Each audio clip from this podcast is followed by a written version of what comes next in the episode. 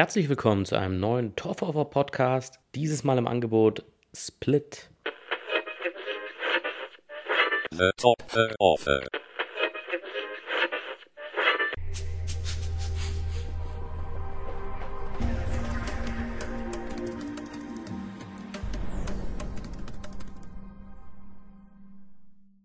Ja, es gab jetzt eine absurd lange Pause zwischen diesem und dem letzten Podcast.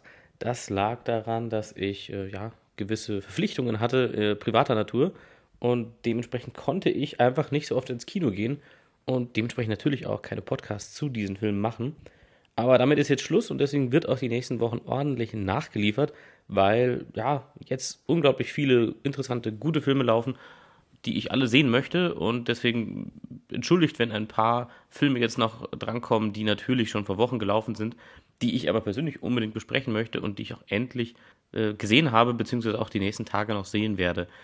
Leider muss ich sagen, dass ich Manchester by the Sea nicht geschafft habe. Im letzten Podcast hatte ich ja eigentlich die Prognose gestellt, dass ich über diesen Film sprechen werde als nächstes. Leider hat sich das dieses Mal nicht ergeben. War sehr ärgerlich. Ich wollte einfach äh, mit, äh, ja, mit einem Bekannten dort reingehen in den Film und das hat dann nicht ganz hingehauen und dann verschiebt man das und verschiebt man das. Und am Ende war der Film leider schon aus den Kinos bei uns in der Gegend.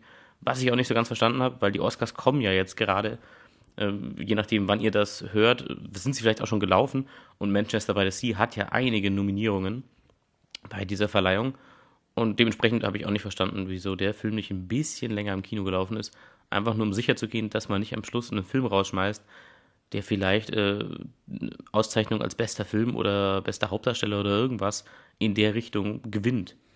Aber gut, so viel dazu. Ich konnte allerdings ein paar andere Filme sehen, auch Filme, auf die ich sehr viel Lust hatte und ich unbedingt sehen wollte. Und der erste in dieser Reihe ist Split von M. Night Shyamalan, ein Regisseur, der ja seit, keine Ahnung, 20 Jahren Filme macht und auch konsequent immer mal wieder alle paar Jahre einen Film rausbringt und der sehr bekannt geworden ist mit dem Film The Sixth Sense.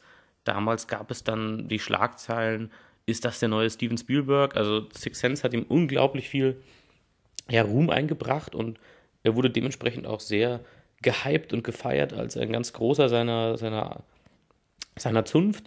Und The Sixth Sense war auf jeden Fall ein guter Film. Also, wer den heute noch nicht gesehen hat, also ich, ich spoiler den nicht, aber also, ähm, so viel kann man zu M. Night Shyamalan sagen, dass das ein Regisseur ist, der sich die letzten 20 Jahre einen Ruf damit aufgebaut hat, in jedem seiner Filme einen Twist zu haben, in der Regel. Und meistens eben so in den letzten 15 Minuten oder so des Films.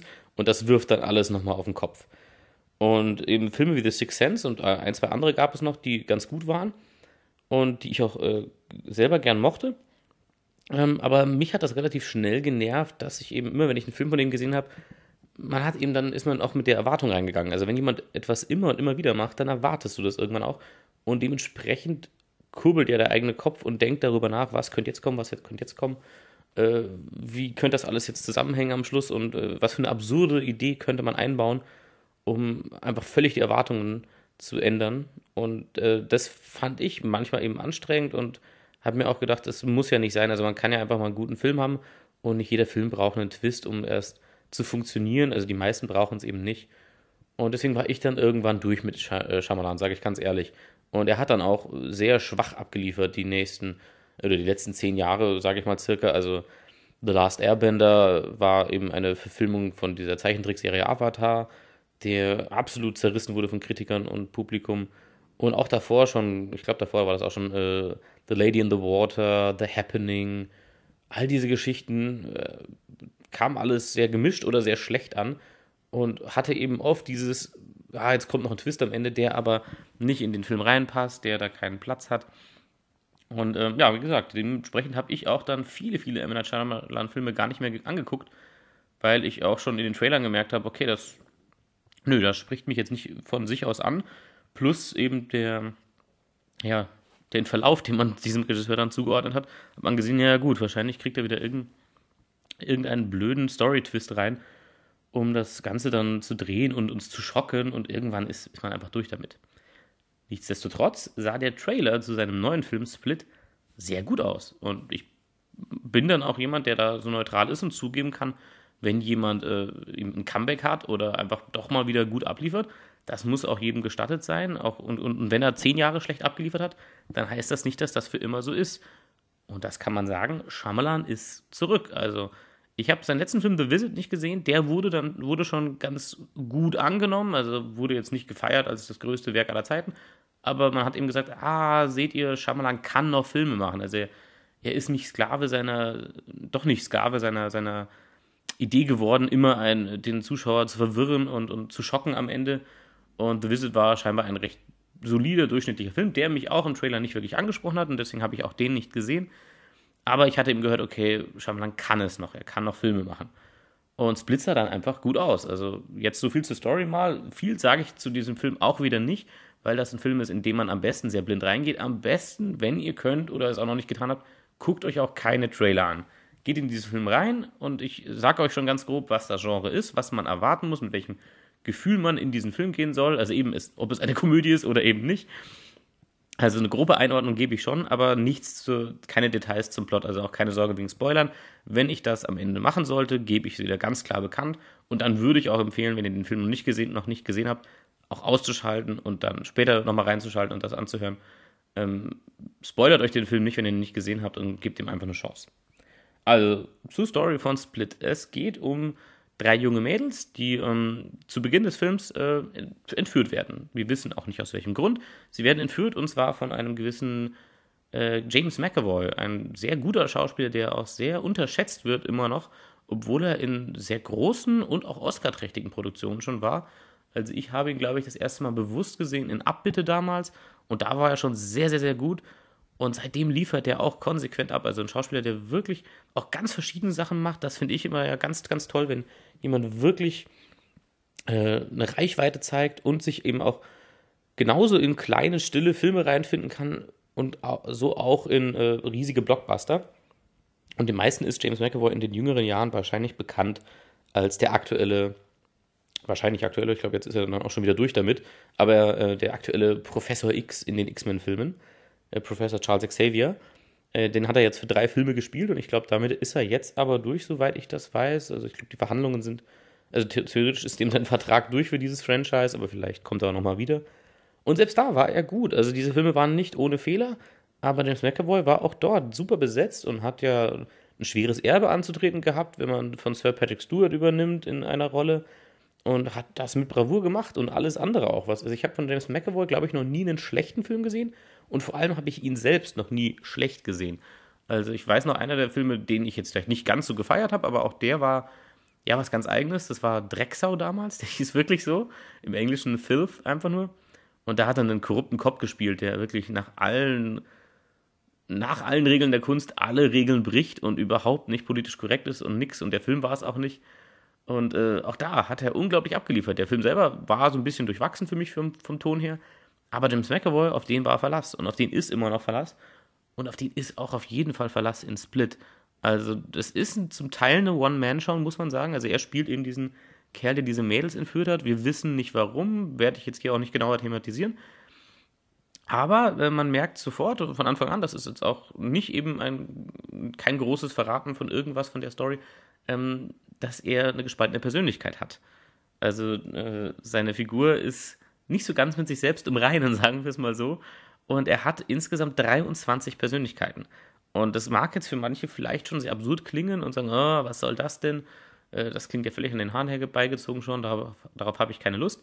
Ähm, ist kein Fall, der völlig aus der Fiktion kommt. Also es gibt einen anderen relativ berühmten Fall, der, der Patient, der äh, ist 2014 verstorben, verstorben, soweit ich das recherchiert habe, habe und ähm, es gab einen Fall von jemandem, der 24 Persönlichkeiten hatte. Und eben dementsprechend wurde für den auch argumentiert, wenn der dann irgendwie kriminelle Dinge getan hat, wurde eben für den richterlich auch so argumentiert, dass er dafür nicht zur Rechenschaft gezogen werden kann, weil er, ja, also bei 24 Persönlichkeiten, äh, dann ist ja eine Persönlichkeit nicht mehr wahrscheinlich sehr konsequent den ganzen Tag am, am Ruder, wenn man es mal so runterbricht. Und das war wahrscheinlich so ein bisschen die Interpret äh, Inspiration zu diesem Film jetzt hier. Und James McAvoy liefert unglaublich ab. Also das ist auch eine Darbietung, die sehr in die Hose gehen kann. Also der Film selber hat auch einen sehr äh, trifft seinen Ton sehr gut, obwohl er in dem Ton nicht konsequent bleibt, sondern eben sehr gut auch den Humor sogar einbaut, obwohl es eine sehr düstere Angelegenheit ist, dieser Plot.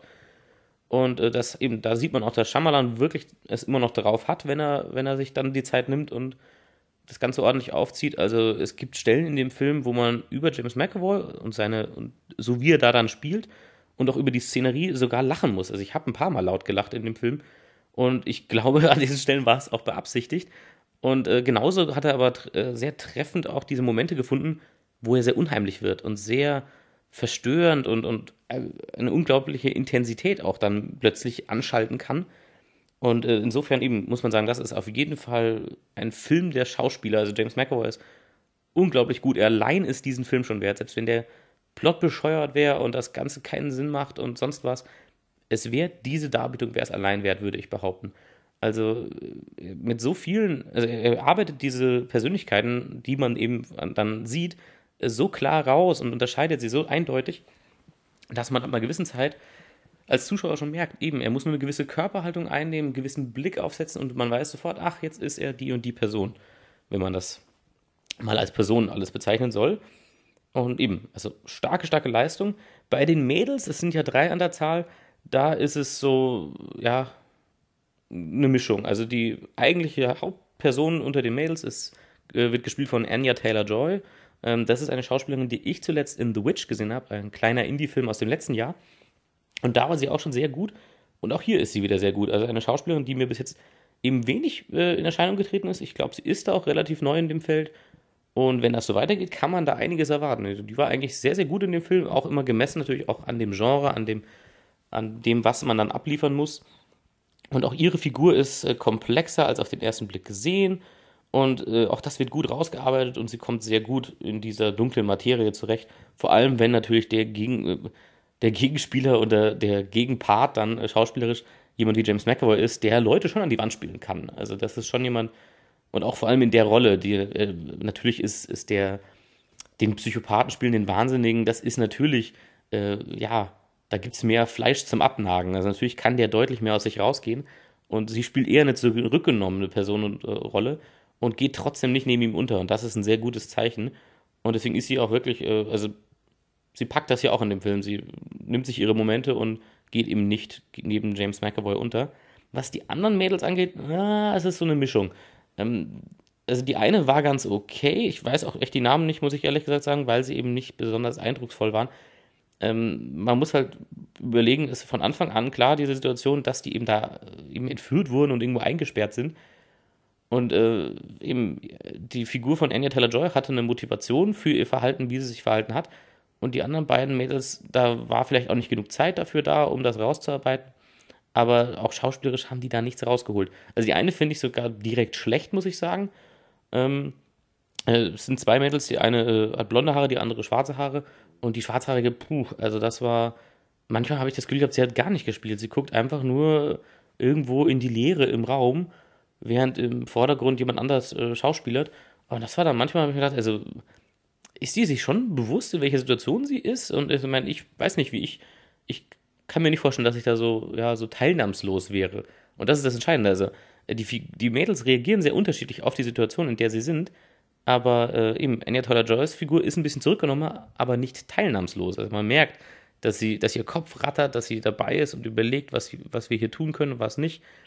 Und eben diese, das blonde Mädel, das andere, da ist ein bisschen mal was mit Over-the-Top-Acting dabei, aber zumindest merkt man, es ist die Person da und, und in, dieser Situation anwesend und, und äh, die dritte war dann irgendwie so ein bisschen, ich weiß nicht, als wenn sie auf Valium gewesen wäre.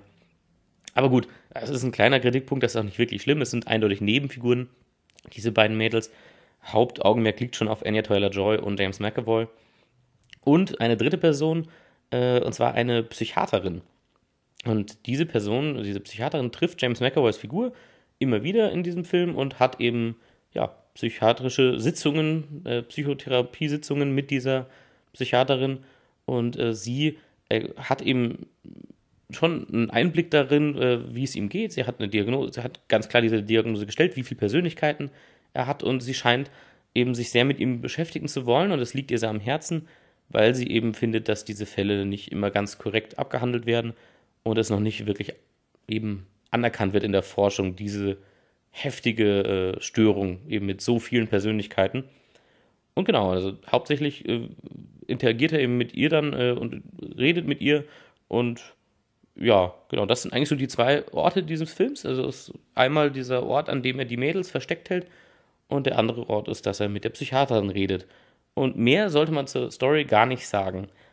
Worauf man sich jetzt einstellen sollte, vom Gefühl her und was das für ein Film ist, es ist ein psychologischer Thriller, es ist ein kleiner Film, es ist, wird, gibt keine großen flashy Szenen von wegen, also nicht aller sieben, wo irgendwie heftige Momente drin sind oder so. Es ist eigentlich alles sehr zurückgenommen. Es ist ein Film, der sehr auf den Schauspielern liegt, da dann auch sehr intensiv werden kann. Ähm, aber eben, ich glaube, Budget für den ganzen Film war 9 Millionen Dollar. Das ist nach äh, ja, US-Standards für einen Film, der dann weltweit groß in die Kinos kommt, ist es nicht viel. Das ist extrem wenig. Also da gibt es ganz andere Filme, die schlechter am Schluss dastehen, die aber irgendwie das Zehnfache vom Budget hatten.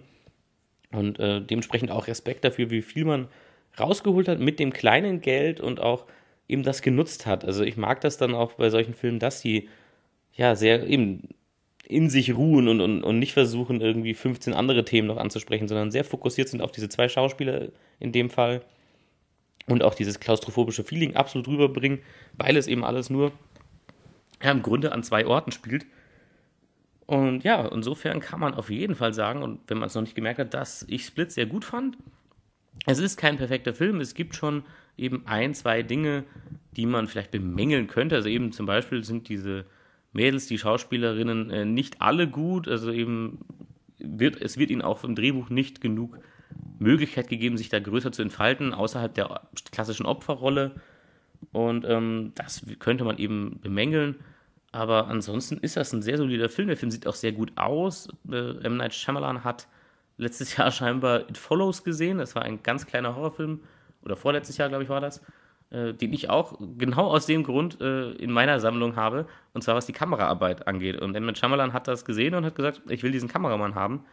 Und den hat er eindeutig bekommen. Also der Film sieht sehr, sehr gut aus. Es ist nichts zu dunkel oder schlecht ausbeleuchtet oder irgendwas, obwohl das Ganze sehr viel in eben einer, ja, eben Verlies-Situation, sage ich mal, spielt, also eben keine hellen Räume oder sowas. Und die Kameraarbeit, die Art, wie alles von Anfang an gedreht ist, ist sehr intensiv. Also man merkt von Anfang an dieses, ja, dieses un unheimliche Feeling wird einfach sehr, sehr gut auch umgesetzt. Und eben, also eigentlich ein sehr, sehr starker Film, der eben vielleicht ein, zwei Punkte Abzug bekommt, was äh, das Drehbuch an einigen Stellen angeht. Aber im Grunde ein guter Film und man muss sich halt darauf einstellen, wenn man diesen Film sehen will, das habe ich eben vorher mit dem Genre gemeint, dass ich das ein bisschen einordnen möchte. Es ist ein M. Night Shyamalan-Film. Also, es ist ein kleiner Film, der sehr zurückgenommen ist und auch mit der Thematik, die er sich ausgesucht hat, sehr gut spielt und auch da sehr äh, neue, neue und, und moderne Ansätze verfolgt, die nicht komplett aus dem Reich der Fiktion sind. Also eben von wegen 24 Persönlichkeiten, oh, das klingt ja absurd, ähm, nee, ist es nicht. Also es gab diesen Fall schon, rein, was die Diagnose angeht. Und äh, dementsprechend nimmt man sehr gut Dinge, die jetzt so erforscht wurden und spinnt dann halt ein Stück weiter. Also wer irgendeinen M. Night Shyamalan-Film gesehen hat, weiß, dass er immer Filme macht, die in irgendeiner Form was Übernatürliches behandeln oder, ja, Übernatürliches schon zu viel gesagt, aber halt zumindest äh, ein bisschen in die, äh, in die Fantasy-Richtung gehen. Und eben, ich will das auch gar nicht jetzt übertreiben oder so von der Formulierung. Also nicht erwarten, dass das jetzt völlig abgespaced ist. Aber man muss ein, zwei Mal in diesem Film einfach mitgehen und einfach sagen, okay, ich akzeptiere das jetzt einfach mal und schaue mir jetzt einfach mal an, wo das hingeht. Ohne die ganze Zeit die, den Radar anzuhaben und zu denken, ah, das ist doch nicht ganz realistisch, ah, das stimmt doch gar nicht rein psychologisch gesehen, was dieses Feld angeht. Das ist da nicht so wichtig. Und ich finde sogar, dass sie gut darauf geachtet haben, moderne und tatsächliche Ansätze zu nehmen und dann eben original weiter zu spinnen. Und wenn man das kann und das auch so stehen lassen kann, erstmal und den Film erstmal auf sich wirken lassen kann und eben auch es nicht eilig hat. Das ist kein Film, der eben in Eile ist und sich abhetzt und möglichst schnell eben möglichst krasse Szenen hat die ganze Zeit, sondern der Film nimmt sich Zeit und äh, nimmt sich Zeit, diese Atmosphäre aufzubauen, die Figuren aufzubauen. Und das finde ich sehr gut. Es hat an dieser Stelle auch sehr gut von der Länge gepasst. Also dauert knapp zwei Stunden. Und äh, es gab nicht eine Szene, wo ich gesagt habe, oder nicht wirklich, wo ich meinte, okay, das ist jetzt langatmig, ich langweile mich jetzt oder sowas. Also das hat im Grunde schon alles sehr, sehr gut gepasst. Die Starbietungen sind gut, auch die Psychiaterin ähm, ist, ist super treffend und spielt das auch äh, sehr, sehr gut, dass man sehr gut nachempfinden kann, was für ein Zwiespalt das eben generell für Leute in diesem Job sein muss, wenn sie mit Leuten zu tun haben, die ja ganz klar eine Störung haben in irgendeiner Form oder eine psychische Erkrankung. Und wie es aber ist, wenn man eben trotzdem, die, wenn diese Leute einem natürlich trotzdem wichtig werden, weil es ja auch Menschen sind und nicht äh, einfach nur irgendwelche Freaks und das äh, eben hat diese Zwischentöne schon gut getroffen, der Film. Er hat einige ja, ernste Ansätze auch an äh, einigen Stellen, wo man sagt, puh, also wenn man da jetzt äh, das ein bisschen ja, grobmotorisch angegangen wäre, wäre es sehr platt geworden und das hat er nicht gemacht, dieser Film. Er, hat, er geht eben mit diesen Themen, die er aufgreift, eigentlich sehr gut um und verfällt nicht dem Kitsch oder der Dramatik äh, zu sehr. Und trotzdem hat er eben zwischendurch einfach, einfach ein, zwei Stellen, die eben ja lustig sind fast schon, äh, auch wenn es absurd dann manchmal ist. Also es gibt äh, in dem Film einen Moment, wo man mal Zahnbürsten sieht, also die Zahnbürsten von James McAvoy, von dem Entführer. Und ihm, wenn ich schon sage Zahnbürsten, er hat 23 Persönlichkeiten und wie viele Zahnbürsten sind da dann wohl an seinem Waschbecken? 23. Und das sind diese kleinen Momente, die eben nicht mal unbedingt aus dem Bereich der Fantasie sein müssen. Also ich weiß nicht, wie es ist, wenn man zwei Persönlichkeiten hat, aber kann ich mir schon vorstellen, dass dann jeder seine eigene Zahnbürste hat. Und selbst wenn nicht, wäre es halt ein origineller Moment, es wäre lustig. Äh, und trotzdem kann er sehr gut dann auch wieder wechseln auf diese ernsten Momente und es beißt sich eben nicht. Also insofern klare Kritik, äh, klare Empfehlung für Split. Guckt euch den Film an, wenn ihr ihn noch könnt. Er läuft ja schon seit ein paar Wochen in den deutschen Kinos. Aber definitiv ein Film, den man nicht verpassen sollte, vor allem was eben die schauspielerische Leistung angeht. Ähm, wer weiß, ob James McAvoy im nächsten Jahr, wenn die Academy das dann nicht vergisst, sogar eine gewisse Oscar-Relevanz bekommen könnte. Weiß ich nicht, ob er in den Turnus reinkommt oder ob er jetzt schon drin gewesen wäre. Aber ich glaube, er gehört erst in den nächsten. Das heißt, wer weiß, ob dann nicht 2018 sogar eine Oscar-Nominierung dabei rausspringt. Und ich weiß, dass das jetzt nach Overhypen klingt, aber ist es nicht. Er ist einfach sehr, sehr gut und man muss sich das einfach vorstellen, dass ein Mensch eben im Grunde mit sich selbst auch irgendwo da dann spielen muss, weil er halt mehrere Persönlichkeiten hat. Und James McAvoy macht das großartig, ohne ins Kitschige zu verfallen, ohne es äh, zu albern zu machen oder sowas. Und er findet genau den richtigen Zwischenton. Und dafür auf jeden Fall Respekt. Also guckt euch den Film an ab jetzt würde ich dann doch noch gerne zwei, äh, drei Sätze zu dem Film sagen, die aber ganz klar Spoiler sind. Also bitte schaltet jetzt aus, guckt euch Split an und kommt wieder, wenn ihr den Film gesehen habt und vielleicht bei euch noch Fragen bleiben, weil dann könnte ich die vielleicht hier beantworten. Und dementsprechend, äh, ja, würde ich jetzt äh, hier einen Cut machen und ab jetzt kommen Spoiler. Spoiler Warning. Und zwar bei Split gibt es ja äh, zum Ende auch einen Twist in gewisser Weise, aber M. Night Shyamalan hat es eben diesmal nicht so gemacht, dass der Film abhängig davon ist, dass dieser Film nicht auf seinen eigenen Füßen steht, sondern Split ist einfach ein guter, kleiner, äh, böser Film, psychologischer Thriller und das bleibt er auch. Und trotzdem zieht er am Schluss einem den Teppich unter den Füßen weg und es hätte es aber gar nicht gebraucht und trotzdem ist es drin und ich finde es unglaublich genial und ein Hammer-Move. Und eben die Tatsache einfach, dass äh, Split jetzt im selben Universum spielt wie ein früherer Film von M. Night Shyamalan, und zwar Unbreakable. Also wer diese Szene am Schluss gesehen hat und sich gewundert hat, warum sitzt da jetzt Bruce Willis in einem Café und ich habe keine Ahnung, was das soll und äh, verstehe auch nicht, den, warum vielleicht ein paar andere Leute im Kinosaal irgendwie äh, Geräusche von sich geben wie Oh mein Gott, ähm, dann würde ich ganz dringend empfehlen, den Film Unbreakable zu gucken von M. Night Shyamalan, der mittlerweile, ich glaube, 17 Jahre alt ist oder 15. Also wirklich eine ganze Zeit lang her. Und das ist das äh, versteckteste und heimlichste, äh, ja, kann man da jetzt sagen, Prequel? Nee, nee, also eigentlich eine Fortsetzung trotzdem. Nee, es ist die heimlichste Fortsetzung, die ich je gesehen habe. Also, weil das komplett aus dem Marketing rausgehalten wurde. Also auch Respekt da an die Firmen, die Produktionsfirmen, das nicht auszuschlachten und nicht irgendwie auf das Poster zu drücken äh, das ist der zweite, die zweite, das zweite Kapitel in der Unbreakable Saga oder irgendwie sowas. Oder äh, it, was un, it was unbreakable, now it is split oder sowas. Irgendwie so ein Blödsinn.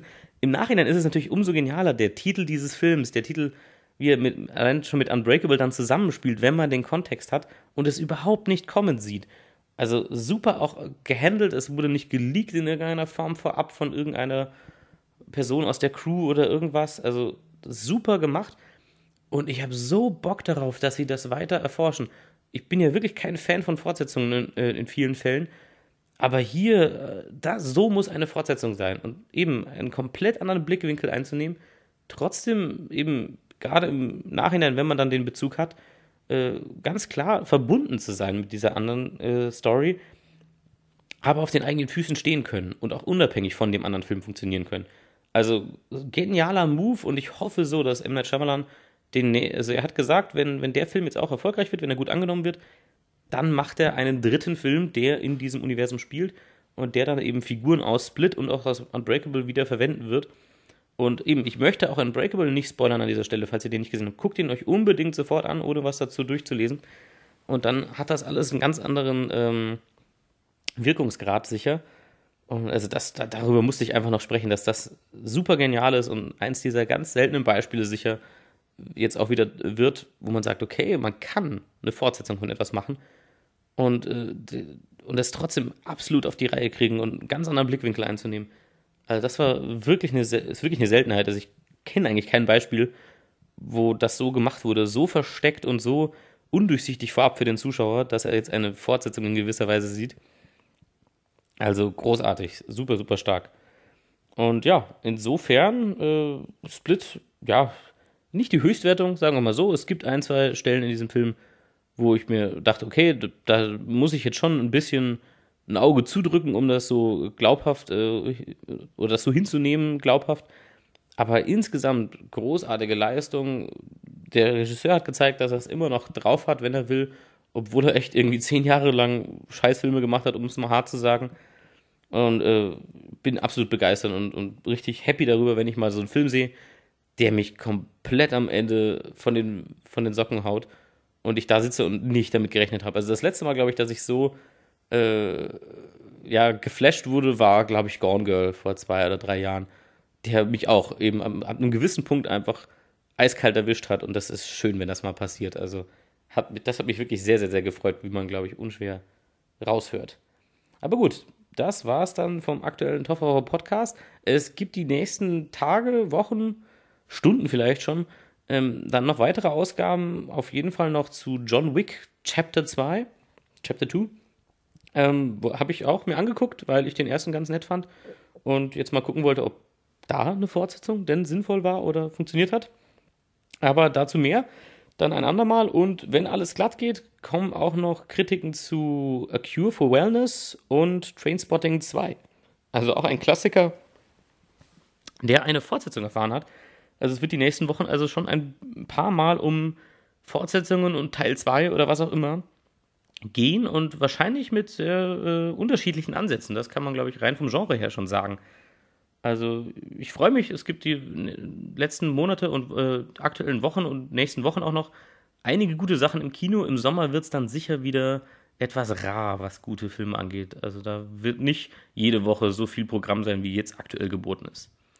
Das war's vom Toffer Podcast. Bis zum nächsten Mal. The Topher Offer.